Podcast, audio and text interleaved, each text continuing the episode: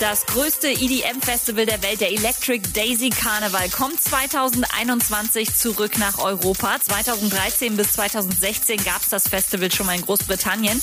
Alles über die Expansionspläne erfahrt ihr auf djmag.de. Falls ihr am Wochenende noch nichts vorhabt, am Samstag und Sonntag steigt das Top 100 DJs Virtual Festival, unter anderem mit David Guetta, Don Diablo und Carl Cox. Nächste Woche, am 23. September, endet dann auch das diesjährige Voting für die Top 100 DJs Liste. Deswegen machen jetzt gerade alle nochmal Alarm.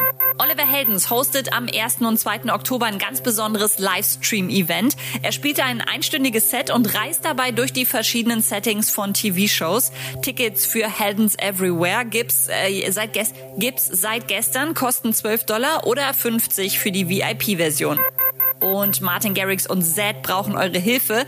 Garrix weiß nicht, ob er den Bart abrasieren soll oder nicht und Zed sucht einen Namen für sein neues Auto. Sein Tesla heißt schon Tiesto. Jetzt geht's darum, den neuen Elektro-Porsche zu taufen.